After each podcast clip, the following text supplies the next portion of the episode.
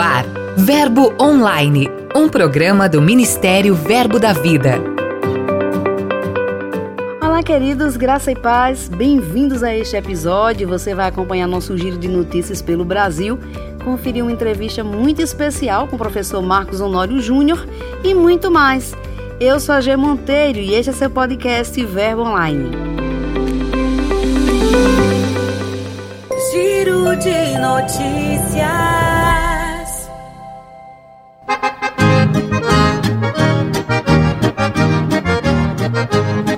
Giro começa pelo Rio Grande do Sul. A Igreja de Caxias realizou o primeiro chá de bonecas com Jesus. Um evento lindo destinado às meninas de 4 a 7 anos. Acompanhadas de suas bonecas, elas desfrutaram de uma tarde inesquecível. Outra ação semelhante ocorreu no Verbo em Porto Velho, Rondônia as tias do departamento infantil organizaram o evento Princesas em Ação. Gente, foi uma fofura. Teve até uma sessão de beleza com direito a maquiagem, penteados. Foi um tempo repleto de muita diversão e as princesinhas amaram. Essa semana tivemos novidade em nossa playlist. As gêmeas Larissa e Isabela da Igreja em Vitória, no Espírito Santo, lançaram mais um single pela Sony Music Gospel. Dessa vez foi uma versão da música Pela Fé do pastor Serginho Brito.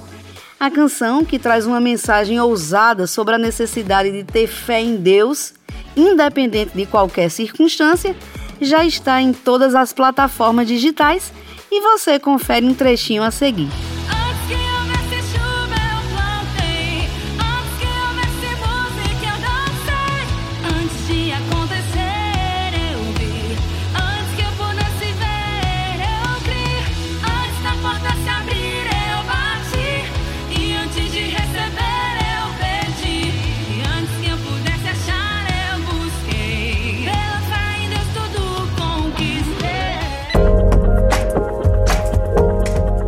Já em Uruburetama, no Ceará, os irmãos do Verbo Local inauguraram um novo templo. E para festejar a grande vitória, foi realizado um culto muito especial. A inauguração ocorreu debaixo de um grande mover de Deus. Atualmente, a cidade tem cerca de 23 mil habitantes e nesses dois anos de atividade, Deus está fazendo grandes coisas naquela região. A gente encerra nosso giro com uma notícia extraordinária. Na última terça, 31 de agosto, o projeto social liderado por Adelaide Kefar, em Brasília, no Distrito Federal, recebeu a visita ilustre da primeira-dama do Brasil, Michele Bolsonaro. Ela ficou encantada com a excelência dos trabalhos e com tanto amor envolvido nas ações que são voltadas para crianças naquele lugar. Um dos projetos que ela conheceu foi Cartinha para Papai do Céu, pelo qual Michele Bolsonaro literalmente vestiu a camisa. Foi um momento ímpar, tanto para Adelaide como para todos os irmãos que integram a ONG. Dica de leitura. Olá, povo santo de Deus. Eu sou Agnaldo Júnior Trabalho aqui no ministério, faço a supervisão de algumas áreas do ministério. Muito feliz por tudo isso. Tenho sofrido influência dos livros e hoje, especialmente, eu queria falar sobre esse livro que marcou a minha vida, a minha história com Deus, que é o livro Toque de Midas. Então, nesse tempo que eu li o livro, eu estava ensinando a matéria Vida de Prosperidade e me trouxe clarezas sobre assuntos que têm regido a minha vida até hoje. O meu conselho para vocês: bota esse, esse livro na lista dos livros que vocês precisam ler. Toque de Midas é um livro super equilibrado, fala claramente e biblicamente sobre prosperidade, uma visão de Deus, uma visão puramente bíblica e da mesma forma que me ajudou, certamente vai ajudar a sua vida também. Então esse é meu estímulo para você hoje o livro Toque de Midas. Excelente leitura. Um abraço, pessoal. Fica com Deus. Valeu, pastor. Muito obrigada pela sua participação. Você que nos acompanha, esse livro indicado já está disponível em nossas livrarias e também no verboshop.com.br. Garanta o seu. E agora a gente segue com ele, Lucas Oliveira, e as novidades dos nossos missionários.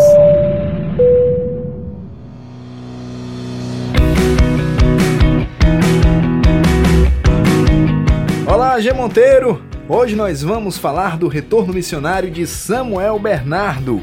Ele está no Rio de Janeiro recarregando as baterias, mas já está de volta para Angola, onde serve na igreja local.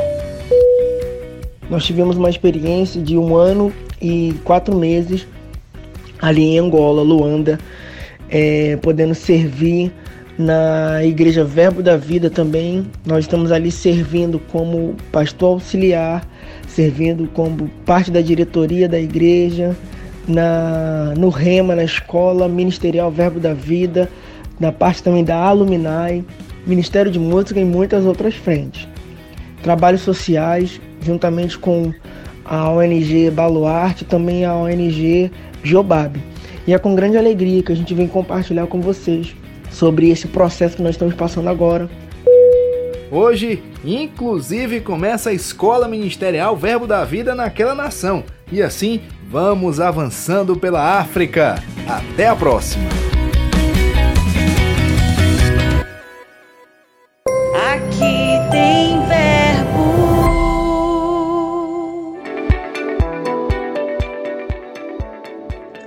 Olá, queridos, graça e paz. Tudo bem com vocês? Aqui é o pastor Valdeilson Paiva, da Igreja Verbo da Vida de Paulo Afonso, na Bahia. Passando aqui para dizer que aqui tem verbo. Então, se você estiver passeando nessa região, vem para cá e venha cultuar conosco. Essa obra é uma obra que nasceu no coração de Deus, tem alcançado pessoas, tem feito a diferença nessa cidade, tem sido uma igreja relevante não só para os membros, mas para toda a sociedade, tá bom? Um grande abraço, Deus abençoe você grandemente. Obrigada, pastor Valdeilson, pela sua participação. Nós de cá desejamos e declaramos que a obra em Paulo Afonso cresça e frutifique cada vez mais. Entrevista.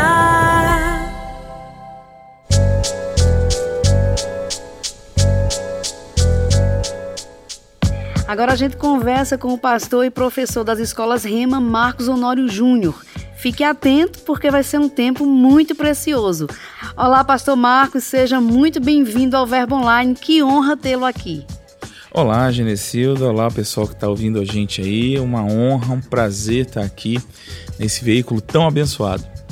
Marcos, você passou alguns anos na coordenação doutrinária aqui do Ministério Verbo da Vida e agora está morando em Goiânia e pastoreando uma igreja. Conte pra gente como foi esse processo de mudança.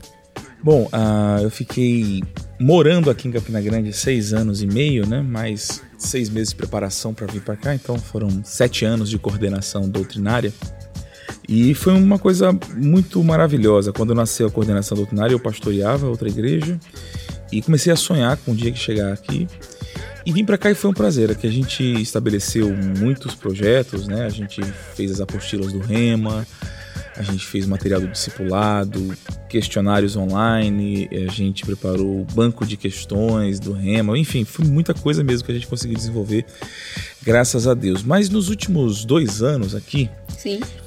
eu comecei a perceber que estava faltando alguma coisa. Eu tinha tido uma primeira experiência pastoral muito difícil e ser pastor para mim virou um palavrão, né? Mas aí eu comecei a querer discipular pessoas, ter um sentimento mais de família, mais comunitário. Eu só não dava o nome de pastoreio para isso. Até que no ano de 2019 eu fui fazer um evento lá em Goiânia. E lá eu admiti, rapaz, eu acho que eu gostaria de voltar a pastorear. Curiosamente em Goiânia. Tava sentindo essa necessidade. Tava. Eu falei, rapaz, eu acho que esse, esse, isso que tá faltando é pastoreio. Fiquei quieto, falei com a minha esposa, mas quando foi na virada do ano, de 2019 para 2020, a gente tomou coragem e foi conversar com o Guto. Falou, Gutão, a gente está com esse sentimento ah, de querer realmente um trabalho, querer dirigir alguma coisa. E ele perguntou na época que cidade estava no nosso coração. A gente já, já havia dito Goiânia, né? Mas tinha essa percepção já interior de Goiânia? Não, não é. Eu, eu não sei dizer se era realmente essa intuição interior, se era essa direção do espírito. Mas eu já era apaixonado pela cidade. Eu já havia feito eventos e ensinado lá. E é uma coisa curiosa, porque a cidade de Goiânia, eu passei oito anos totalmente itinerante. Cheguei a visitar 37 cidades em um ano. Em nenhuma cidade eu fiz tão, tão, tantos amigos de falar todo dia como eu fiz em Goiânia. É claro que eu deixei amigos aí no Brasil todo, graças a Deus, mas a, a, a profundidade de relacionamento que eu desenvolvi em Goiânia eu não desenvolvi em nenhum outro lugar e eu realmente me encantei com a cidade, né? Achava bonita, agradável como na época que eu ia lá eu não dirigia, não dava pra perceber os goianos dirigindo, isso é um caso à parte, mas deixa pra lá. uh, mas uh, o restante era tudo muito maravilhoso, né?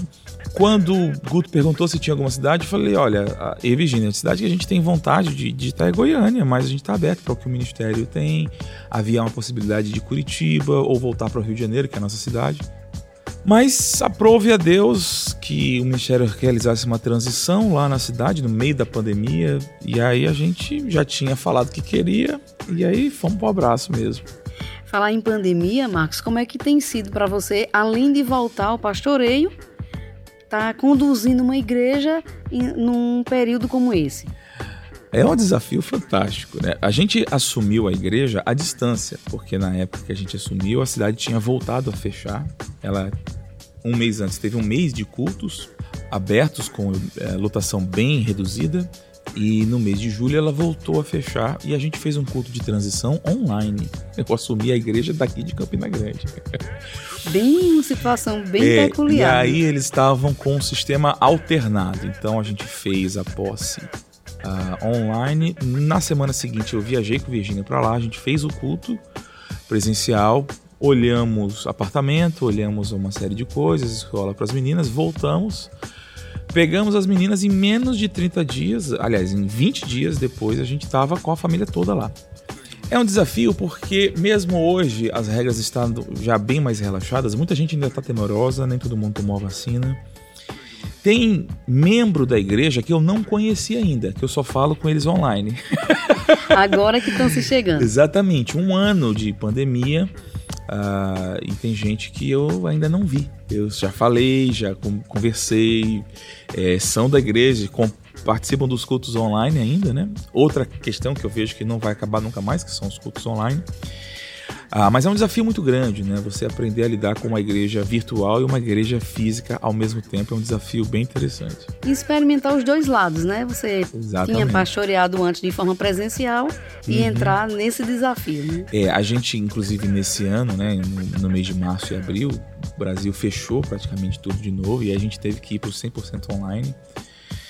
E aí é um desafio, porque a gente desenvolve lá em Goiânia, tenta desenvolver um pastoreio bem participativo, né? De visitação, de gabinete, eu faço bastante gabinete. E aí tudo isso para, né? Tranca. Você tem que desenvolver outras técnicas, né? Você tem que fazer gabinete pelo WhatsApp e coisas desse tipo. E né? tem funcionado? Funciona, funciona. É um paradigma, né? Que a gente às vezes precisa quebrar da nossa cabeça, mas funciona. Você está ensinando na escola de ministros. Uhum sobre hermenêutica e exegese. Qual a importância desse assunto para compreender a Bíblia? Bom, quando a gente fala de hermenêutica e exegese, são duas palavras que a gente às vezes nem consegue pronunciar e que não fazem parte do nosso dia a dia. Quem são essas irmãs? Né? Essas né? irmãs, nome. elas nos ensinam sobre como estudar a Bíblia. Sim. Elas falam de interpretação, interpretar corretamente. E como eu disse na aula, né, não existe quem não faça hermenêutica. Quem não sabe que está fazendo hermenêutica faz uma má hermenêutica. e quem faz de propósito tem a chance de fazer uma boa hermenêutica. Mas não há quem não interprete a Bíblia, porque ao ler nós estamos interpretando. E não basta só ler. A Bíblia é um livro com certas complexidades. A Bíblia não foi escrita no português, foi escrita num momento diferente do que nós vivemos. Então, aprender a traduzir isso, não só traduzir o texto, mas traduzir os significados das coisas no tempo, na cultura, uh, demanda um certo esforço.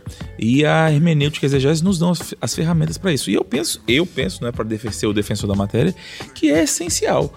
Né? Dep disso depende de compreendermos verdadeiramente a palavra de Deus para podermos agradar de fato a Deus e cumprir a sua vontade sobre a terra. Se interpretamos errado a palavra de Deus, estamos fadados a errar com relação à nossa vida, com relação a Deus e por aí vai. E todo tipo de situação perigosa pode acontecer. Eu não estou dizendo que só acerta a interpretação bíblica quem tem aula de hermenêutica, mas quem tem aula de hermenêutica pode fazer isso de propósito com mais facilidade, sem dúvida. Para as pessoas que estão nos acompanhando, por exemplo, de uma forma bem prática, como é que eu posso ler a Bíblia? Eu que não estou cursando ainda a escola de ministros, essa pessoa que está querendo cursar no próximo ano, mas já quer aproveitar o tempo para se aprofundar e conhecer mais da palavra. Que meios, que instrumentos além da Bíblia podem apoiar essa leitura? Bom, a primeira coisa tem uma atitude com relação à leitura que a pessoa pode tomar. A gente a Bíblia, eu creio que é a palavra de Deus, ela é Deus falando conosco. Mas se eu leio a Bíblia dessa forma, eu posso dar a ela um, um ar que não é necessário que eu posso perder, no sentido de que é, eu posso também lembrar que a Bíblia, apesar de ser inspirada por Deus, ela foi escrita por homens. Então eu posso perguntar para o texto: por que que Paulo está falando isso? Para quem Paulo está falando isso? Que situação é essa que motivou Jesus a dizer isso para essas pessoas, o que estava acontecendo. Então, essa conversa com o texto já nos, já nos facilita muito. Ao invés de dizer o que, que eu entendo, não. O que, que será que o autor bíblico estava pensando? Porque o autor bíblico ele não sabia que estava sendo inspirado para escrever para a humanidade. Sim. Ele achava que estava escrevendo para um público local ali. Então, o que, que ele pensou ao entregar para aquele público local ao escrever esse texto? Isso já vai nos ajudar tremendamente na interpretação. Mas existem alguns materiais, e às vezes a gente pensa, né? Será que é material seguro? Não são os livros do Irmão Reagan, né? Mas existem materiais de história, de manuais bíblicos, uh, enciclopédias bíblicas que vão falar sobre as cidades, que vão falar sobre características, usos e costumes dos tempos bíblicos, né? Por exemplo, a gente vê nas traduções mais antigas uma, uma expressão muito comum, especialmente no livro de Efésios, que fala cingindo os vossos lombos. Rapaz, eu faço ideia do que significa cingir o lombo. Né? Até que eu, eu tenho um livro de manuais de usos e costumes, e aí ele estava explicando que o homem ele andava com vestimentas, né? Eram como vestidos, não havia calça. Sim. Então, quando ele queria mobilidade, ele prendia a barra uh, do vestido no cinto. Sim. Então, cingir os lombos é se preparar para correr. Que coisa, Olha né? que coisa. Então, quando a gente tem essa noção do mundo do autor, essas expressões do dia a dia, né? Exatamente, exato. Que assim como a gente fala cheio de expressões, né? Eu dei esse exemplo na aula ontem. Quando eu falo pedra, água mole e pedra dura, tanto bate até que for, eu não estou falando da dureza da, da pedra ou da capacidade da água, eu estou falando de perseverança. Sim. Né? Então, o texto bíblico é cheio de expressões típicas da sua época. Então, quando a gente aprende a entender isso e a ler isso, nós vamos compreender muito melhor. E outro dia nós fizemos uma live sobre isso, na, na época da que você estava na doutrinária, e eu lembro quanta gente interessada em aprender mais e muitas dúvidas sobre a Bíblia. Você tem algum trabalho, algum curso de capacitação, alguma coisa que você faça nesse segmento que as pessoas podem acessar? ou algum plano para isso? Sim, vê, quando eu estava na itinerância e na coordenação, a gente desenvolveu um, um, curso mesmo chamado Academia da Interpretação Bíblica. Era um curso de hermenêutica, muito do que a gente ensina na escola, mas mais aprofundado, com mais tempo. Uh, e desenvolvi paralelamente um trabalho também na internet, né, tanto no YouTube como no Instagram e um pouco de Facebook, para ensinar as pessoas a interpretar. Com o advento da igreja local, eu realmente precisei estancar tudo e hoje está tudo em stand-by. Eu quero acreditar que não morreu, que está só realmente aguardando um tempo onde a igreja vai estar um pouco mais robusta, com eu com um pouco mais de flexibilidade, nós vamos retomar. Mas eu acredito que essa parte de vídeos do YouTube e coisas no Instagram, ainda esse ano a gente já retoma esse material para dar apoio para o pessoal. E mesmo assim, nessas redes a gente responde perguntas lá com bastante frequência. Então você que está nos pessoas. acompanhando aí, ó, ficou curioso, aproveita, segue o professor no YouTube, no Instagram e vai acompanhando aí Isso. todo esse conteúdo que ele segue disponibilizando para edificar a sua vida, a minha e a sua vida ainda mais. Marcos, muito obrigada pela sua participação. Prazer. Maravilhosa essa conversa. Daqui a gente já manda um abraço também para Virgínia Salvador. Uhum. Virgínia, um abraço para você aí em Goiânia, para toda a sua família, Marcos. E para a gente encerrar, eu gostaria que você deixasse aí uma palavra para nossos ouvintes. Bom, a palavra que eu deixo é perseverem em conhecer. Né? Conheçam a Deus. A Bíblia diz que nós somos libertados pelo conhecimento, o conhecimento da verdade nos liberta. Perseverem em estudar a palavra, em conhecer a palavra, perseverem na, na comunhão com o Espírito Santo. Vivemos tempos sombrios. Vivemos tempos sombrios politicamente, vivemos tempos sombrios uh, na política internacional, na, em, na economia, na saúde mundial. Tempos difíceis e precisamos saber que, ainda que andemos pelo vale da sombra da morte, nós não, não precisamos temer, porque Ele está conosco. Mas nesses momentos, a consciência de Deus em nossa vida e o conhecimento de Deus tem que estar muito ativo. Se for um conhecimento paliativo, ele não vai ser suficiente para nos manter. Para estar firmes nesse momento tão difícil, precisamos estar cheios, cheios de Deus, cheios da Sua palavra, cheios do Espírito. Então, você que está nos ouvindo, persevere em conhecer, persevere em oração, seja criterioso, ah, guarde seus pensamentos, a sua mente, guarde a sua conduta, os locais que você frequenta, se envolva com pessoas que vão ajudar você a crer e crescer espiritualmente e siga em frente, porque tem coisa boa vindo por aí de Deus.